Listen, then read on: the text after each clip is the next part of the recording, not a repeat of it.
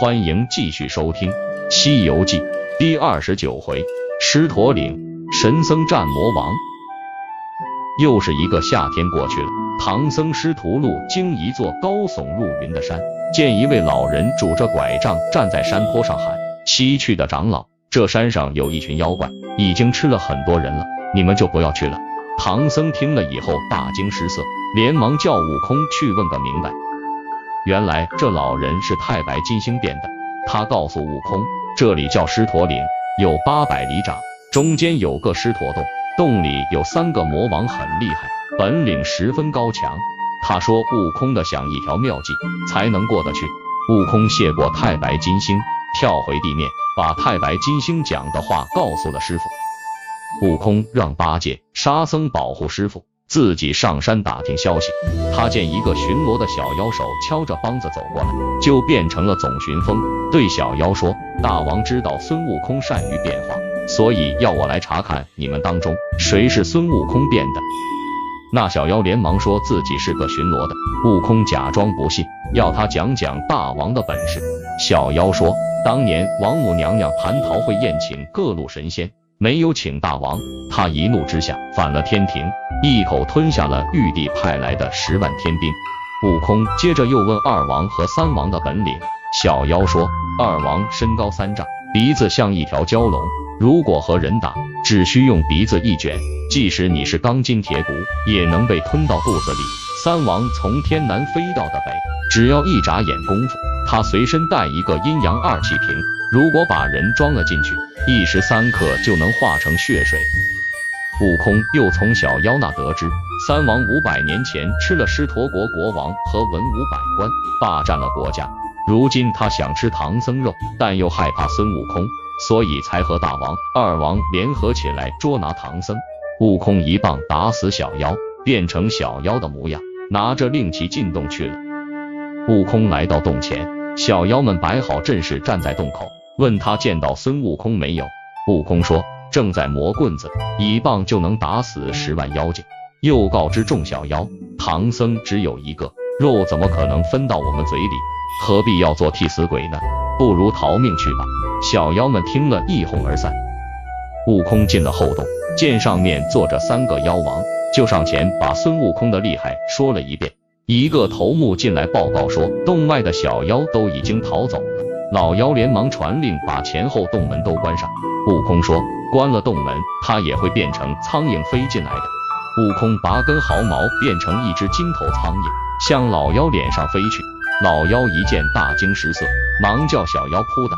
悟空看到这情景，忍不住笑了出来，露出了猴相。被三王发现，三王赶忙抓住悟空，又命小妖拿出绳子，把悟空捆住，拿出阴阳二气瓶。要将悟空吸到瓶中，小妖拎着悟空身上的绳子，要把他扔进瓶里。悟空一高人胆大，也不挣扎，想看看这阴阳二气瓶到底有多厉害。悟空刚被抬到瓶口，就被吸了进去。三王盖上瓶子，贴了封条。悟空在瓶中用尽七十二变都无济于事，最后拔下一根救命毫毛，变成钢钻，钻那瓶底。阴阳二气瓶被钻破了一个小眼。悟空变成一只小虫钻出来，飞到老妖的头上乱叮乱咬。两个时辰后，三王揭开瓶盖，惊见宝瓶已经被钻破，气得咬牙切齿，发誓一定要把孙悟空碎尸万段。悟空见状，露出原形，举棒打出洞去。悟空回到唐僧面前，把经过详细的说了一遍，要八戒一起除妖。唐僧同意了。悟空、八戒来到洞前讨战。老妖亲自出来迎战，双方讲好一个对一个，不准有帮手。老妖举刀就砍，悟空也不还手，让老妖砍了几刀，一点也没受伤。老妖急了，双手举刀，涮的一声，把悟空砍成两半。谁知悟空分成两半的身子就地一滚，变成两个。老妖气道：只要悟空能合成一个，就让悟空打一棒。谁知悟空两个身子一搂。就变回了一个，举着金箍棒朝老妖打去。老妖知道他铁棒厉害，慌忙举刀向外一迎。两人打了二十多个回合，不分胜负。八戒忍不住上前助战。老妖一见，知道自己打不过，按下云头落在坡前，张开大嘴等八戒追来。八戒见了，急忙钻进草丛中躲起来。悟空赶来，不偏不斜，刚好落在老妖的嘴里，被老妖吞进肚中。老妖得意洋洋地回到洞中。三王一听他吃了悟空，大惊道：“不能吃！”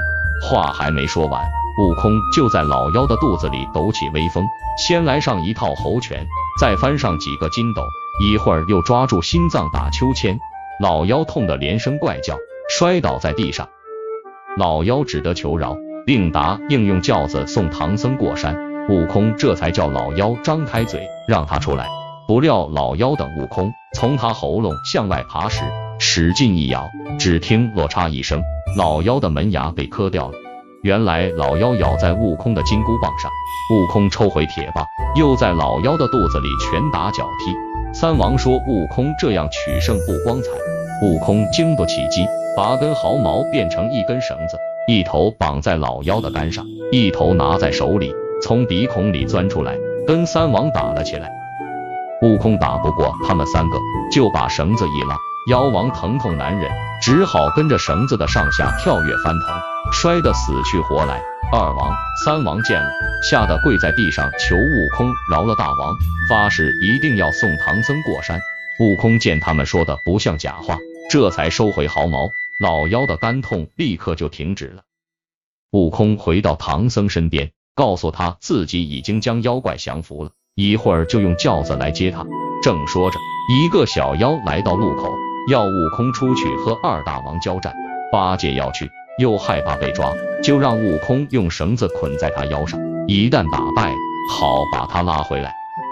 八戒和二妖王在坡前只打了几个回合，就让悟空拉绳。悟空嫌他偷懒，反而把绳子扔出去。不料八戒被绳子绊倒，被二王用鼻子卷走。唐僧责备悟空不顾兄弟情义，把绳子扔了。悟空只好去救师弟。八戒被抓进洞后，妖怪把他四肢绑在一起，扔到后洞的水塘里。悟空这时变成一只小虫飞进洞来，等小妖走后就现了原形，用金箍棒把八戒挑上岸，解开了绳子，然后悟空在前面开路，八戒跟在后面，两个人一边打一边往洞外走。他们打到洞外，二王知道后立刻提枪追来。甩出长鼻子卷住悟空的腰，悟空把手中的铁棒变得又细又长，往二王鼻孔里一捅，二王又疼又痒，松开了鼻子。悟空趁机抓住那长鼻子，像牵牛一样拉着就走。二王被八戒打了一顿，拉到唐僧的面前，妖怪跪在地上求唐僧饶命，并且发誓用八抬大轿送唐僧过山。唐僧心软，把他放了。二王回洞说明了经过，和大王商量准备轿子。三王出了个调虎离山的计策，挑选十六名小妖，说要把唐僧抬到狮驼城去。一切安排好后，妖怪们抬着轿子来接唐僧。唐僧高兴地上轿，八戒、沙僧紧紧跟在后面，悟空在前面开路，三个妖王跟在轿子的旁边陪着一起走。五天后，他们来到狮驼城外。悟空睁开火眼金睛一看，心里暗叫不好。三王见悟空看出了破绽，举起方天画戟就打。悟空、八戒、沙僧各挡住一个妖王，打得难解难分。十六个小妖趁混战时抢了行李，白马抬着唐僧跑进城去。天渐渐黑了，八戒一不小心被老妖咬住，扔进城里。小妖们立刻把他捆住。沙僧一看情形不妙，心里一慌，被二王的鼻子卷住，也扔进城里。于是三个妖怪一起来打悟空，悟空一个人难以抵挡，驾着筋斗云冲出重围。三王立刻现出原形，张开双翅抓住悟空，捉到城里，和八戒、沙僧捆在一起。二更天时，三个妖怪登上正殿，让小妖抬出一个铁蒸笼。把唐僧师徒四人放进蒸笼，孙悟空立刻拔根毫毛，变成一个假身，自己跳到空中。悟空见小妖搬来许多干柴，要点火去蒸师傅和师弟，就念动咒语，叫来北海龙王敖顺，要敖顺保护师傅。敖顺立刻把一口冷气吹到锅下，围着炉子盘旋，任凭小妖们把火烧得多旺，锅底却总是凉的。悟空把一些瞌睡虫弹到烧火和守护的小妖脸上，等他们睡着后，就跳下云头，悄悄来到蒸笼旁，揭开笼盖，把师傅、八戒和沙僧救了出来，然后轻手轻脚摸到金銮殿，找到武器，拿了行李，牵了白马，向外走去。他们还没走出皇宫，三个妖王就醒了，发现他们已经逃走，就带着小妖们追来。唐僧吓得浑身发软，被老妖抓住。二王抓了沙僧，三王抓了八戒，小妖们抢了行李、白马，只有悟空逃走了。妖怪们回到宫殿，三妖王把唐僧藏进锦香亭的铁柜之中，却散出谣言，说唐僧已经被活活吃了。顿时全城人都知道。东方发白的时候，悟空便到狮驼洞，将上万个小妖全都打死，又回到城中，变成一个小妖的样子打听消息。悟空溜进宫中，见八戒和沙僧被绑在柱子上，就上前问他们师傅在哪。八戒、沙僧听出是悟空的声音，说师傅被妖怪活活吃掉了。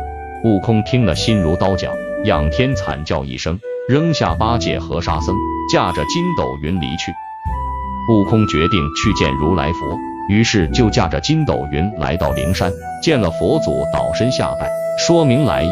佛祖听后。问了三个妖怪的来历，不料一问之下，三王竟然是如来的亲戚。接着又叫来文殊、普贤两位菩萨，一同下凡捉妖。如来佛祖带着文殊、普贤和悟空，驾着五彩祥云来到狮驼城的上空。如来让悟空前去讨战，把妖怪引出来。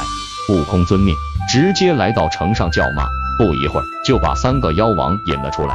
悟空一个人不是三个妖怪的对手，几个回合以后，驾着云逃走，三个妖怪紧追不舍。